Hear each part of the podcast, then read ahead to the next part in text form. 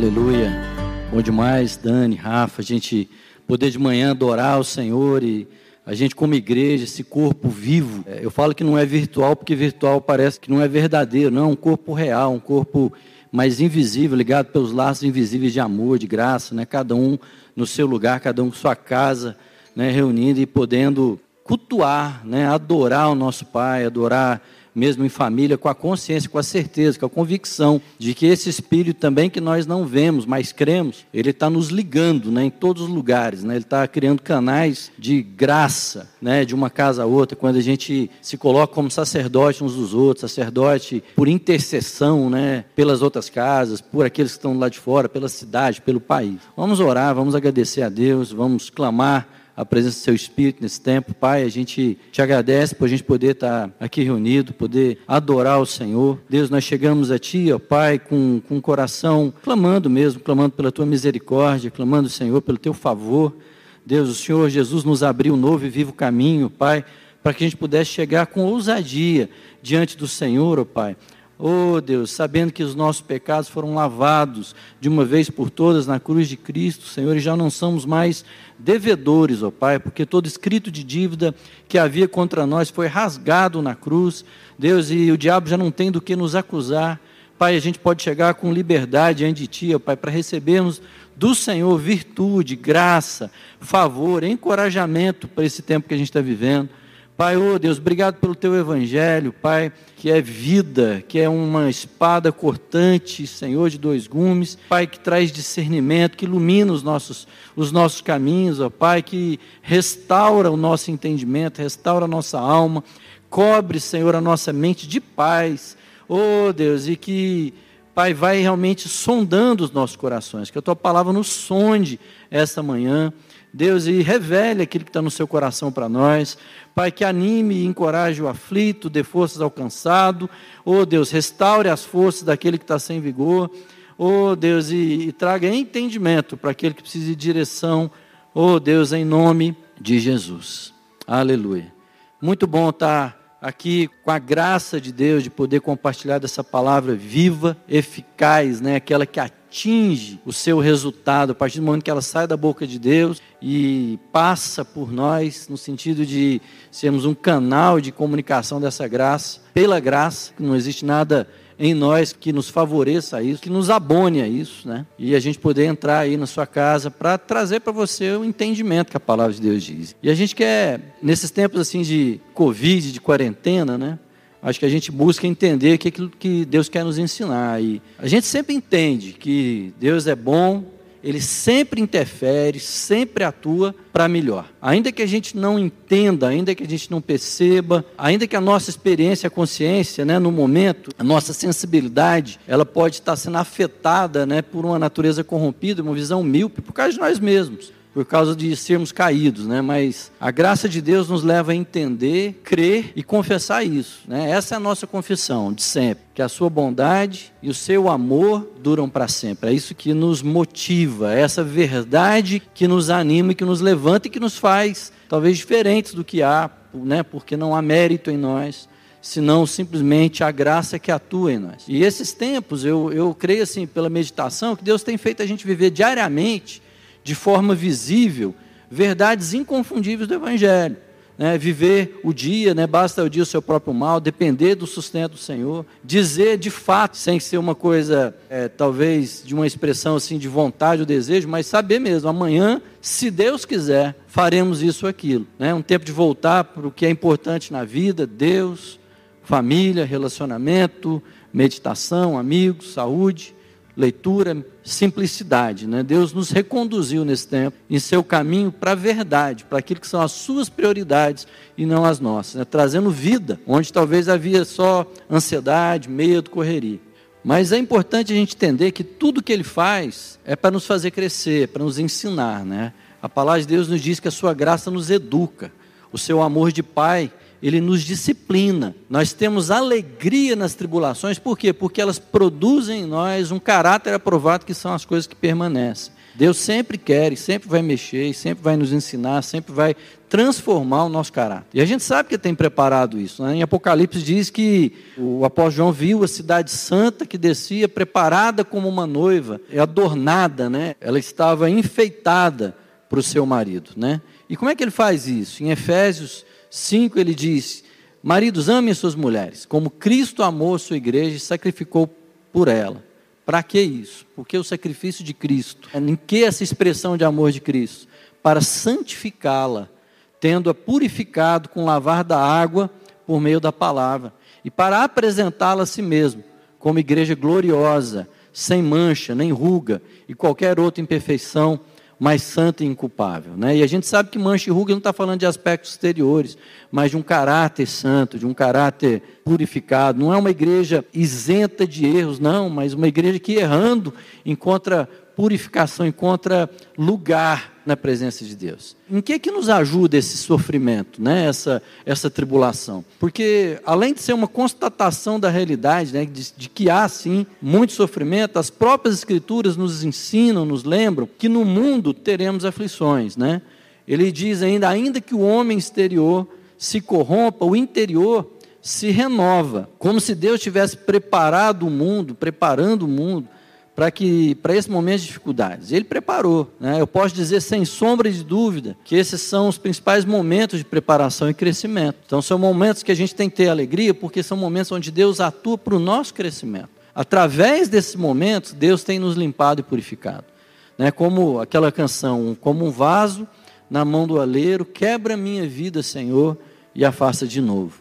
Então, a aceitação da realidade à nossa volta não deveria ser encarada somente como um dissabor, mas de fato haver no nosso coração uma escolha genuína, voluntária, espiritual, movida pelo Espírito Santo, como a única forma de enfrentar esses dissabores que são inerentes à vida, né? Porque o salmista afirmava, Davi dizia para si mesmo, ele falava para sua própria alma, né? Como se olhando para um espelho ele dizia: "Por que te perturbas, ó minha alma dentro em mim?" Espere em Deus, pois ainda o louvarei. A Ele o meu auxílio, o meu Deus. Então é um posicionamento de pelo Espírito, movido pela graça, para encarar esse momento e dizer: não se aflija, espere em Deus, coloque os seus olhos em Deus. Né? Deus, em seu infinito poder, nos diz que Ele escolheu estar perto e junto ao quebrantado e contrito de coração. Ele não escolheu os de muitos recursos, os sadios, os poderosos, os sábios, os bem articulados, os bem relacionados, né? os, os de sucesso, aqueles que o mundo tem em alta conta, né? ou às vezes nós mesmos, às vezes nós mesmos. Ele escolheu habitar próximo ao pequeno, né? ao vermezinho de Jacó. Ele escolheu os rejeitados, ele escolheu exaltar os humildes e humilhar os orgulhosos. Se as situações e as pessoas à nossa volta nos tentam reduzir a pó, elas não vão conseguir, sabe por quê? Não é porque a gente vai estar por cima disso, mas porque já encontrarão em nós uma tal consciência quebrantada, uma tal consciência de quem nós somos. Né? O salmista Davi diz assim que o Senhor conhece a minha estrutura e sabe que eu sou pó. Olha a afirmação dele. O Senhor, o Deus Todo-Poderoso, conhece a minha estrutura. Se Deus sabe disso, não saberemos nós. Não, não conheceremos qual é a nossa própria estrutura. E essas condições, essas circunstâncias, elas são para Deus trazer de novo a consciência de quem nós somos. Se as Escrituras dizem que o poder de Deus se aperfeiçoa na minha fraqueza, não deveria eu dizer, como apóstolo, falar que eu deveria me gloriar então nas minhas fraquezas, ao invés de murmurar, reclamar. Eu não deveria entender que essas coisas me produzem em nós o bem de Deus, o melhor de Deus, a excelência de Deus já que Deus se agrada, né? um sacrifício agradável a Deus, é um coração quebrantado, um espírito contrito. Quem desprezará, Deus não vai desprezar. Esse espírito quebrantado é o que deseja e espera o Pai. E seus inúmeros movimentos na nossa vida são para isso. Porque uma plena consciência desse quebrantamento é uma revelação absoluta da verdade do Pai. Como Isaías diz, né, uma vez que todo homem é como a relva, e toda a sua glória como a flor da relva, como a grama que está aí. Essa é a glória do homem.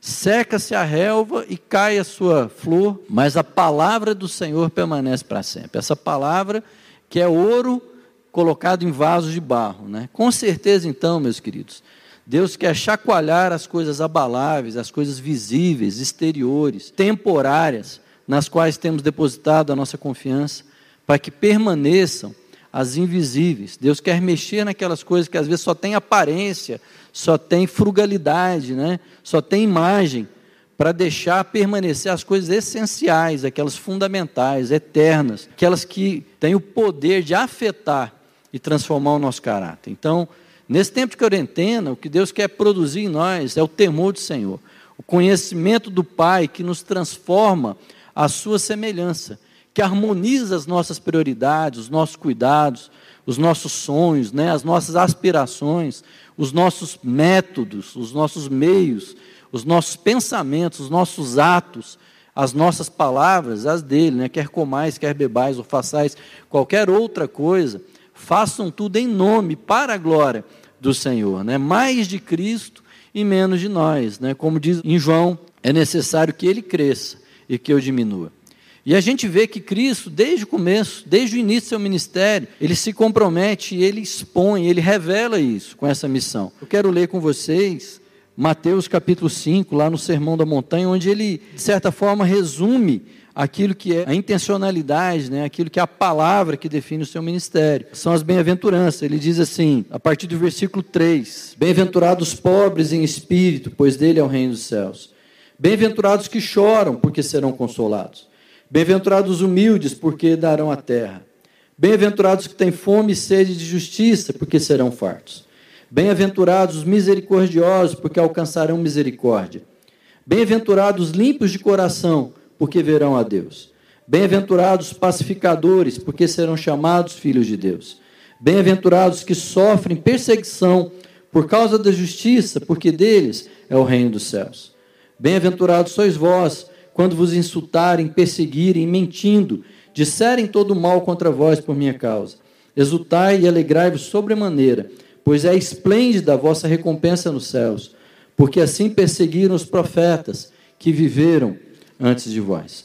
Então, irmãos, Cristo, ele mostra aqui com a importância, né, a prioridade que ele dá à questão de haver um quebrantamento, de haver um entendimento, uma consciência nisso. E a gente pode ver essa bem-aventurança dividida em, em, alguns aspectos que ele diz que feliz aqueles que têm uma consciência clara, né? E o primeiro ponto, a consciência clara de si mesmo. Essa convicção, a fé, né? a expressão de fé, a convicção que traz um coração arrependido. Né? Essa fé que traz arrependimento é uma consciência de clara de quem ele é, de quem nós somos, e por causa de uma consciência de quem ele é. As três primeiras bem-aventuranças, elas focam em como o temor de Deus em Cristo transforma a nossa consciência de quem nós somos. Felizes os pobres de espírito, felizes que choram, felizes os humildes, porque deles é o reino dos céus, serão consolados e herdarão a terra. Pessoas que não se têm alta conta, eles não idolatram a sua própria imagem, não se colocam como a referência das coisas. Ele não se relaciona com as pessoas como a referência estivesse em si, como se ele fosse a revelação da verdade. Eles sabem é, chorar ao serem confrontados com o seu próprio eu, eles sabem se avaliar segundo a verdade, não segundo aquilo que imaginam si mesmo. Eles estabelecem as suas decisões de vida não com, o, com os likes que ele vai ter na rede social, com o retorno que ele vai ter. Ah, tanta gente concorda, tanta gente discorda. Não, eles não agem conforme a visão que os outros formam a respeito de si. Eles sabem se colocar numa posição menor de receber, de aprender, segundo aquilo que é a verdade de Deus. Por isso são pobres de espírito, estão sempre prontos a receber, são ávidos para receber a riqueza que transborda de Deus. Jesus nos revela isso quando ele vai detalhando isso no Sermão da Montanha, quando ele fala para a gente não orar, não jejuar ou não agir conforme os hipócritas, porque eles fazem todas essas coisas com o fim de ser visto pelos homens. Deus quer curar a nossa consciência de priorizar a nossa imagem. Quantas vezes a gente faz as coisas e o objetivo, a motivação do nosso coração é ser visto. Deus quer nos curar de fazer algo, né? um coração quebrantado, é um coração curado de fazer algo para receber reconhecimento, para aplauso, para receber o ok, o like, né, ou, ou, pela construção da imagem. A gente vive numa sociedade que tem exaltado a imagem, a imagem física, a imagem de sucesso, né, a imagem de né, bom pregador, nossa, que legal. Há sempre uma tentação da gente exaltar a imagem. Em tempos de internet, quando a gente faz algo, quando alguém faz algo, posta logo para ver o like. Nossa, que cara legal, a gente faz uma, uma boa obra, faz uma assistência né, para alguém e logo quer tirar uma foto, colocar lá. Às vezes a gente está com o coração triste, mas mostra uma situação totalmente diferente daquela que é real, porque nós não queremos mostrar de fato, a gente quer transparecer uma imagem daquilo que nós não somos. E a palavra de Deus diz que a mão direita não saiba aquilo que faz a mão esquerda. A aparência sem essência é uma religiosidade, é uma ação que não denota o nosso quebrantamento. Deus quer que a gente se apresente diante dele, com referência nele mesmo, com referência em Cristo, Deus, aquele que é a expressão clara, exata do ser de Deus, né? que sendo Deus, ele humilhou-se a si mesmo.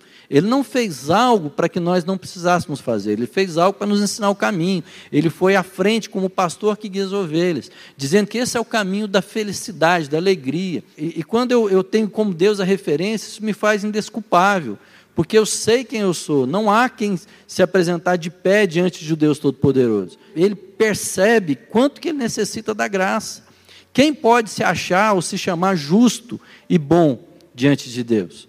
Deus não quer que a gente o faça na referência do outro, né? como aquele fariseu né, na sua oração e fala: Não, Deus, graças a Deus que eu não sou aqui como esse publicano. Por quê? Porque ele se compara ao outro, e se comparar ao outro é fácil, vamos sempre encontrar falhas, né? E, e eu não estou falando isso só da gente falar de pecado, mas de, das coisas diretas da vida, da, das argumentações, daquilo que a gente faz. Quando a gente se compara no outro, é muito fácil isso nos tornar orgulhosos e arrogantes, né?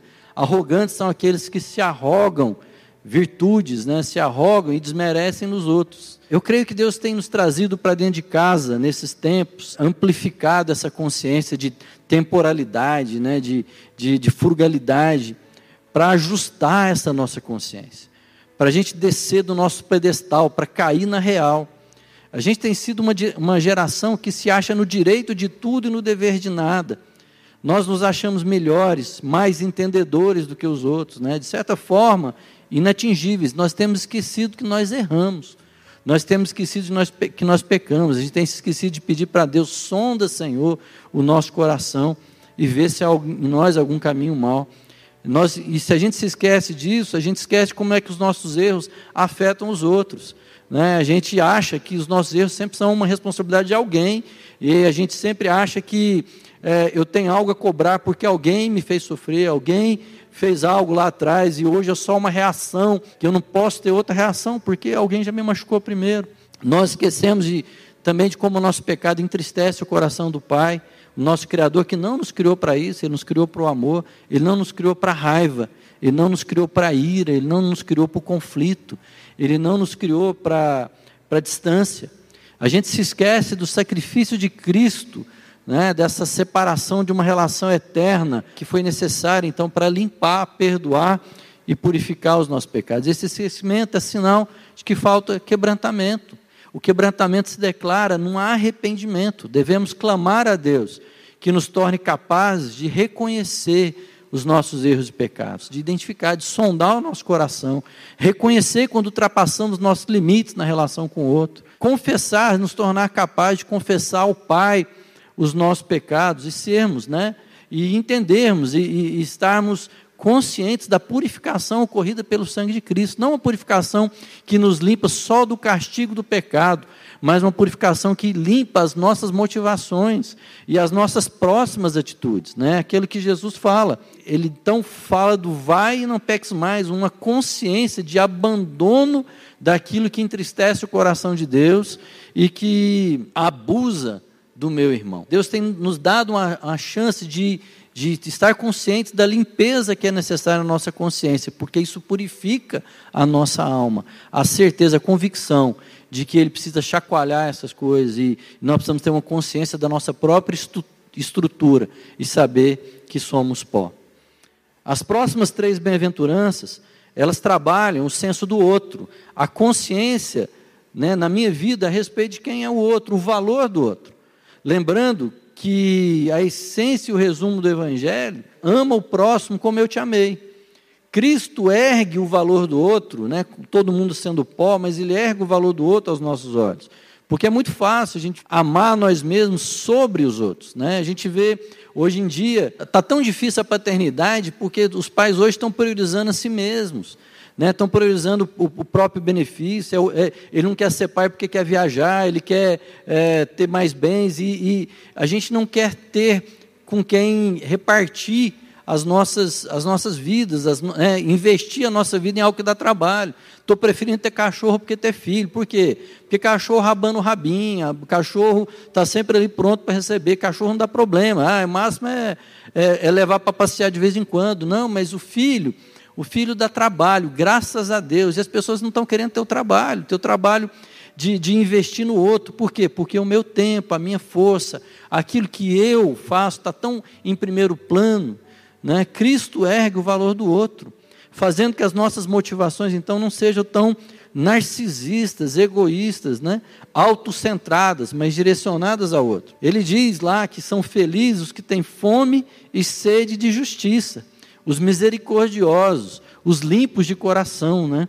Esses vão ser fartos, alcançarão misericórdia e verão a Deus. Gostei dessa parte, né? A gente pensa no ver a Deus, no privilégio de, de eu sozinho estar lá e eu e Deus. Não, verão a Deus porque não verão a si mesmo. Verão a Deus naquilo que Deus deu dom ao outro. Verão a Deus quando tem uma visão tirada de si mesmo e começa a ver se o outro tem virtude, é uma virtude que vem de Deus. Se o outro tem problemas, eu consigo ver o sangue de Cristo que perdoou a vida do meu irmão. Então paro de ter a visão em mim mesmo e tenho a visão em, Cristo, naquilo que Deus deu como graça ou como oportunidade na vida do meu irmão verão o dom de Deus na vida do seu irmão, ou verão o sangue de Cristo derramado sobre ele, para perdão dos pecados dele. De forma que, como diz lá em, em Coríntios, né, que se alguém está em Cristo é nova criatura, as coisas velhas passaram e, e, e tudo se fez novo, a gente gosta de declarar isso sobre nós, mas ele diz lá que então agora a ninguém conhecemos segundo a carne, então eu começo agora a ter transformado a minha consciência, não vejo as pessoas conforme aquilo que eu vejo delas, conforme as suas ações, mas um coração quebrantado vê aquilo que Cristo fez. Um, coração quebrantado olha com esperança para a vida do outro. E aí ele está pronto a aprender com o outro, ele está pronto para perdoar. Deus quer nos trazer quebrantamento, uma consciência ajustada, equilibrada. Sem quebrantamento, nós somos sempre carentes mesmo tendo coisas, mesmo estando supridos. A nossa fome passa a ser não pelo suprimento, mas pelo excesso, pelo privilégio, pelo tratamento diferenciado. Quando falta quebrantamento, eu quero o privilégio das vidas das pessoas. Meus irmãos, o amigo, quando falta quebrantamento, os irmãos, os amigos, eles têm que me servir, fazer coisas para mim, me respeitar, lembrar de mim, ter paciência comigo, entender minha posição. Eu sempre estou cobrando isso das pessoas. Tem um escritor que ele diz que hoje a gente vive um, um ambiente de raiva, de muita ira, né? A gente está falando sempre aí de, de, ódio. E esse cara diz uma coisa muito interessante: que raiva é a frustração de desejos narcisistas não atendidos. Então, por que, que eu tenho raiva? Porque eu achava que alguém tinha que fazer alguma coisa para mim e não fez. E qualquer relação que eu tenha, muitas vezes eu estou usando com abuso. Se eu sou um irmão mais velho, eu uso dessa posição para fazer com que os meus irmãos me sirvam. Se eu sou um chefe, eu estou usando as relações das pessoas para que elas me promovam. Nas condições de ministério, eu estou querendo então usar as pessoas para atingir um objetivo próprio. Nós precisamos ter uma consciência quebrantada a respeito disso. Uma consciência curada, quebrantada, ele tem fome de repartir, de servir, de perceber seus próprios talentos para entregá-los. Perceber sua relação, às vezes, de, de, de, poder, né, de estar maior, de capacidade, de competência, não para sobrepujar, mas para entregar. É Cristo que, ao sentar na mesa, né, na ponta da mesa, na cabeceira da ceia, ao nível dos seus discípulos, dos olhos dos seus discípulos, se desveste do seu manto, coloca-se em uma posição inferior, põe uma toalha, um instrumento de serviço, e aquele que é sobre todas as coisas passa então a lavar os pés dos discípulos, porque ele quer dizer, e ele nos ensina: quem quer ser o maior entre vós, seja aquele que sirva. Nós não precisamos ser colocados numa posição de aparente autoridade, todos nós temos autoridade sobre alguma pessoa, e essa autoridade, então, quando a gente não está com uma consciência quebrantada, ela acha que ainda tem que obter mais privilégios dos outros. Mas uma consciência quebrantada, queridos, ela é misericordiosa e ela alcança misericórdia, porque ela lembra de quem é, ela lembra do favor que atingiu, ela está consciente da misericórdia de que ela foi objeto, então está pronto para aplicar. Quem é consciente de si mesmo, reconhece que somente a graça o fez ser quem ela é. Somente a graça deu a ela os dons que ela tem. Somente a graça deu a ela a capacidade de falar, de gerir, de ensinar, de, de arte. A graça, todas as coisas vêm do alto, tudo que é bom e perfeito vem do alto. Então ela tem consciência de que nada nele tem mérito em si mesmo e é melhor do que o outro. Então ele está pronto para receber aquilo que Deus também colocou no outro. Ele está pronto para receber opiniões, ele está pronto para perceber outros valores é, e está pronto para avaliar, ao invés de se achar como referência de tudo. Ele não julga ou condena, né? O que, é julgar? A gente é, também usa demais isso, né? Ah, você está julgando. O que, que é julgar? Julgar é condenar o outro. Julgar é usar o erro para fazer o outro menor. Mas a palavra de Deus fala para a gente ser instrumento de discernimento também, de, de revelação. Ele é aquele também que, ao ver o pecado, ele não julga, ele não condena, ele não expõe, mas ele cura. Ele é um instrumento para cura, para redenção. Essa é a diferença de julgar e discernir. Um coração quebrantado se envolve com seu amigo. Como um amigo é ferro afiando ferro, para que o outro então também seja aprimorado. Né? Essa é a oração do Pai, perdoa-lhes, é a oração da cruz. Pai, perdoa-lhes, porque eles não sabem o que fazem. Então, se eles não sabem, eles precisam entender. Pai, há perdão, por quê? Porque não há discernimento. Mas quando a gente fala do alto do nosso orgulho, de uma consciência equivocada, o nosso grito é: Pai, não lhes perdoa, porque eles sabem muito bem o que estão fazendo. Então a gente grita que as pessoas sabem o que elas estão fazendo quando elas nos atingem, ao invés de entrar com observação, com uma revelação e trazer para elas perdão. É isso que a palavra de Deus diz, é isso que Cristo nos ensina quando fala: se o seu irmão pecou, vai ter com ele, vai ter com ele, leva consigo perdão, leva consigo graça, leva consigo reconciliação. Quando a nossa observação do que o outro erra nos leva somente a comentar, isso tem nome, isso é fofoca, e não interferir, e não é interferir só, não que isso não seja importante, né, orar pelo irmão, mas interferir na vida dele, irmão, nos falta quebrantamento. O profeta já falava assim: olha, se eu te mostrar que alguém cometeu um crime de sangue, você não for ter com ele e deixar que ele morra no pecado, eu vou falar do sangue dele com você.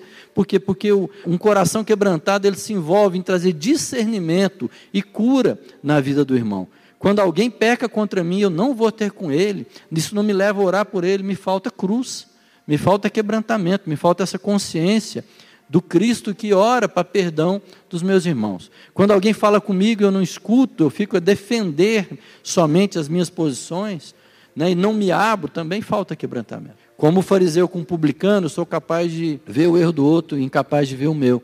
Mas um coração quebrantado, ele se arrepende, ele perdoa, mas ele chora junto com o erro do outro, ele aprende, ele reparte, ele se envolve, ele, ele discerne. A palavra de Deus diz: é, julgai todas as coisas, julgai os atos, não as pessoas para condená-las, porque não há condenação mais para aqueles que estão em Cristo Jesus, mas há revelação há discernimento, há envolvimento para santificação, há, um, há o Espírito de Deus que santificai-vos uns aos outros. Né? A palavra de Deus diz lá: tem de paz uns com os outros, né? andar em santificação, sem a qual ninguém verá a Deus. E essa consciência do outro, consciência do outro de que eu não sou melhor do que ele e e eu posso ver o dom dele, está pronto para receber, e consciência do outro também, para ver que quando ele erra, eu me envolvo, não para julgá-lo, não para condená-lo, não para espremê-lo, não para pisar aquele que está quebrado, mas para também levantar, para tomar pela mão, para ser favor de Deus na vida dele, para erguê-lo. E as últimas três bem-aventuranças, elas tratam de uma relação do nós. Se as primeiras eram a consciência de si mesmo, né, a convicção que vem de fé, que traz arrependimento. As três próximas vem a consciência do outro, né, que trata da esperança, daquilo que é a esperança do que Deus fez na vida do outro e que traz aprendizado e perdão. Essas últimas três, ela traz uma consciência de corpo, consciência de nós. Então me dá a consciência do amor que age, do amor que opera, né, do amor que interfere juntos com os outros. Elas tratam de uma relação do nós, do juntos, em um processo de transformação dos demais, da cidade, da família, né, das outras pessoas. Gente inconformada, mas gente atuante, gente protagonista. Felizes porque pacificam. Felizes e abençoados porque lutam por justiça, mesmo em situações que não têm benefício algum, mesmo sabendo que vão ser perseguidos. Assumem a vida de Cristo, o mente de Cristo, o viver de Cristo, mesmo sendo alvo de mentiras, insultos e, injustiças e ameaças. Esses são os filhos de Deus. Destes é o reino. Estes alcançaram a recompensa, não aqui, nessa terra, talvez não nesse tempo visível, mas nos céus. Quando a gente tem um coração quebrantado, a gente tem a consciência do nós, de que é melhor serem dois do que um, porque é melhor paga do seu trabalho. Ao sim e ao amém, há acordo. Né? Deus nos chamou, queridos, para construir acordos, servir de equilíbrio para a balança. E é interessante isso, porque equilibrar essa balança, muitas vezes, não, não se trata de erguer as nossas posições ou de pesar mais, ou só de levantar o outro. Às vezes, trata de, de mostrar para o outro que é um caminho diferente. Né? Ter a consciência te faz justamente, às vezes, pesar outro prato, como aquele balança de dois pratos, se está muito pesado de um lado, você não vai tentar trazer equilíbrio levantando o prato daqui que já está muito pesado. Você vai colocar peso lá no outro extremo. Então, trazer equilíbrio muitas vezes é mostrar para outra pessoa uma outra forma né, e agir para equilibrar, para trazer acordo. E Jesus fala assim que hoje as pessoas estão com dificuldade de entrar em acordo. Ele fala lá quando você for ter com um juiz, ao invés de você ter com um juiz, entre em acordo primeiro. Né? Entre em acordo, conversa estabelece entrar em acordo, conversar, estabelecer acordos, resolver conflitos, é um sinal da maturidade que vem do amor. Defender posições, levar a juízo, requerer direitos é imaturidade, é infantilidade. Mas um coração quebrantado, ele estabelece, ela senta para ver um acordo, não é negociata. Acordo não é negociata, não é comprometer valores e princípios, não, não é isso mas é com base em princípios e valores entrar em acordo com seu irmão, fazendo a pessoa ver um lado que talvez ela não tenha visto, colaborando de uma forma diferente. A gente tem sido uma geração assim, né? Difícil. Nas redes sociais, a gente avalia a posição dos outros a partir da nossa. A gente avalia todo mundo que não concorda comigo é ignorante. Hoje em dia está meio comum, é gado. Quem não concorda comigo é gado. Se o seu amigo discorda de mim, ah, ele é do contra. Que é interessante falar assim, não, você é do contra. Do contra, por quê? Porque ele é contra mim. Então partiu da, da minha referência. Né? E aí eu estabeleci a referência em mim e não no princípio da verdade, não no princípio das escrituras. E aí, ora, isso quer dizer que a minha posição é a boa e a correta dele, não. Né? Se minha esposa me contraria, eu vou ficar nervoso, com raiva, porque ela não entende a minha verdade. Né? Essa coisa de que ah, cada um tem sua verdade. Não, nós precisamos resgatar isso, irmãos. Há uma verdade, a verdade que é Cristo. Ele é a verdade. É, ele é toda a verdade de Cristo revelada nas Escrituras. Né? São elas que testificam dele. E nós precisamos voltar a essa referência. Sem Cristo, nós ficamos sem fundamento, fica todo mundo perdido, sem base. Essa relatividade da verdade, ela se perde. Não há. Nós temos que parar de defender a minha verdade ou a sua verdade e partir a entender o que é a verdade de Cristo. Podemos ter com base nessas verdades, diferentes opiniões a respeito de outras coisas, diferentes formas. Uma é a essência, mas a gente pode crer em diferentes formas de fazer as coisas. Um pode entender que tem que estar tá as cadeiras viradas para um lado, outras tem que estar tá viradas para o outro, mas são só formas, isso não muda a essência das coisas. Mas a gente pode então estabelecer um acordo sobre como essas formas poderão acontecer. Elas podem acontecer de um jeito de um primeiro. Isso é igual quando o pai está falando com criança, elas estão brigando e elas querem, ah, ele não quer brincar do que eu quero. Aí você fala assim: arranja uma terceira brincadeira que os dois brincam, ou brinca de um do que um quer primeiro e depois do outro. A gente vai o quê? Ensinando os nossos filhos a terem acordos e não somente fazer valer e prevalecer as suas próprias opiniões. Assim, a gente vê quantos jovens não conseguem respeitar seus pais, por quê? Ah, porque a partir da referência deles, eles acham que todos eles são antiquados e não conseguem ver o mundo como eu vejo, com toda a modernidade. E acham que não tem nada na riqueza dos pais para aprender. Ou quantos pais não conseguem conversar com seus filhos e por quê? Porque baseiam toda a sua vida só no seu próprio passado, na sua própria experiência, sendo referência, então, de todas as conversas. É um coração quebrantado, ele coloca a sua referência na verdade, que é Cristo, que a todos ilumina e instrui. Né? Lâmpada para os meus pés é a tua palavra. É ela que ilumina, é ela que instrui, é ela que deixa clareza no caminho a seguir, na direção e nas escolhas a que tomar. Não é meu desejo, não é aquilo que eu percebo, né? Deus está trazendo a gente para dentro das casas para a gente entender, queridos, que nesse ambiente de luta, de conflito, nós somos pacificados e somos pacificadores. E isso não quer dizer que nós vamos fugir de discussões, fugir dos conflitos, não. Quer dizer que nós vamos buscar equilíbrio nas posições e não somente imposição da nossa própria vontade desejo, ou daquilo que nós entendemos. Isso é ministro de paz. Ele fala assim: Eu vos dou a minha paz, não dou como dá o mundo. Como é que é a paz do mundo? É a paz do isolamento, né? a paz das, dos muros altos com cerca elétrica. E eu monto uma fortaleza que me impede de acordos com os outros. Eu só construo muros. Né? E a paz de Cristo? Qual que é a paz de Cristo? A paz de Cristo é aquela que quando manda os discípulos pela cidade de Israel, ele fala assim: entra nas casas e diga: a paz seja contigo. Come com eles. Se houverem enfermos, conheça as enfermidades, conheça a, aquilo que precisa ser curado. E então prega o Evangelho. Então entra nas casas. Então a paz de Cristo eu posso dizer que é uma paz invasiva para benefício do outro. Ela é uma paz que chama para si o dilema, né, que chama para si e entra como aquele que em Cristo recebeu graça e virtude para trazer cura para a vida do outro. Como Cristo ao lavar os pés dos discípulos, né? Ele diz: quem quer ser o maior, seja aquele que sirva. A consciência desequilibrada, ela usa essa a vantagem para benefício. É o aluno que sabe mais na, na sala, para ficar tirando sarro de quem não sabe, é o aluno mais forte que faz bullying e explora o outro, ou alguém que tem mais recurso e conhecimento, ou a gente fala numa relação de negócio, às vezes a pessoa tem mais conhecimento, sabe de alguma coisa, tem uma informação privilegiada, e ela usa isso para ter mais vantagem.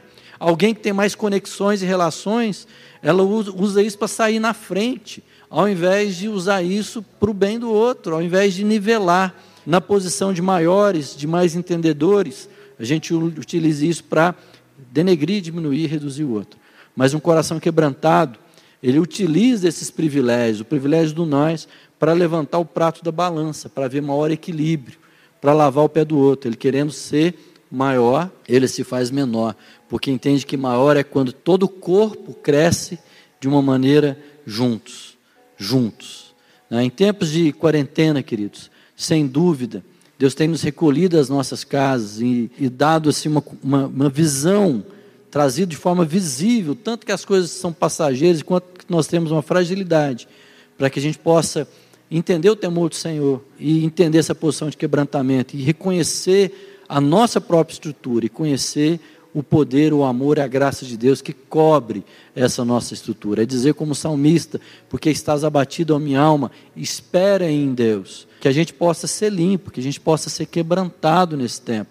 Que Deus nos dê a consciência de quem nós somos, somos pó, e isso nos leve então a nos dobrarmos em descanso diante de Deus e deixar que essa natureza de verdade se estabeleça em nós, que haja arrependimento, que haja reconhecimento né, dessa nossa fragilidade, que haja uma consciência do outro, que Cristo o amou, né, e Cristo nos amou para que a gente possa amar também o outro, e a consciência do nós, né? a consciência de que nós somos abençoados para que a gente possa abençoar uns aos outros. Nesse tempo de quarentena, nós possamos meditar, que possamos ter um coração quebrantado diante de Deus. Vamos orar.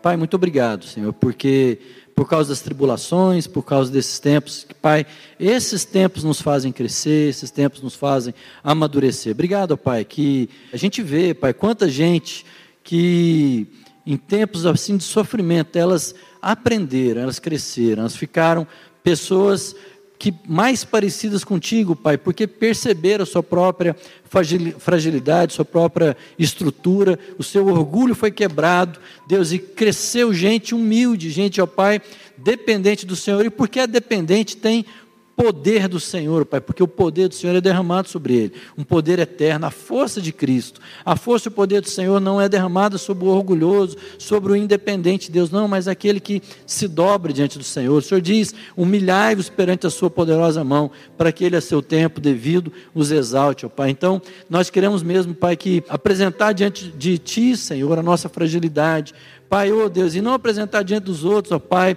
exploração ou abuso, mas entender que tudo que temos veio do Senhor. E a gente usar isso, ó Pai, para equilibrar, para construir acordos, para construir, Senhor, uma sociedade que conviva, que conheça o Teu, teu nome, uma, uma, uma sociedade que dobre os seus joelhos, ó Pai, ao Senhor, que entregue o seu caminho, ó Pai, que possa mesmo, Pai, possamos ir juntos e fazer discípulos, como Pedro mesmo lembrou, oh Deus, e que eles possam conhecer e serem batizados, ó Pai, serem cobertos cobertos pelo Senhor, por Cristo e no Teu Espírito Santo.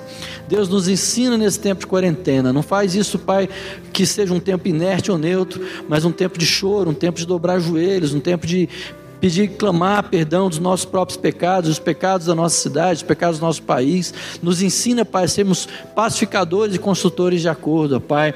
E sabemos, ó Pai, que já temos a nossa recompensa. E a nossa recompensa é Cristo, nossa recompensa é a ligação com Cristo. A recompensa, Senhor, é estarmos ligados de forma eterna, permanente. Pai, oh Deus, sem possibilidade de rompimento àquele que é a fonte da vida, Pai, aquele que é a novidade de vida, aquele é o Pai que nos levanta em todas as coisas. Pai, muito obrigado, Senhor. Oh Deus, e toma cada irmão na sua casa, no interior de sua casa, com suas famílias, ó Deus. Enche do teu espírito, ó Pai. Enche da tua graça, enche, ó Pai, da consciência que o Senhor nos quer trazer em Cristo Jesus nessa manhã. Nós clamamos em nome de Jesus.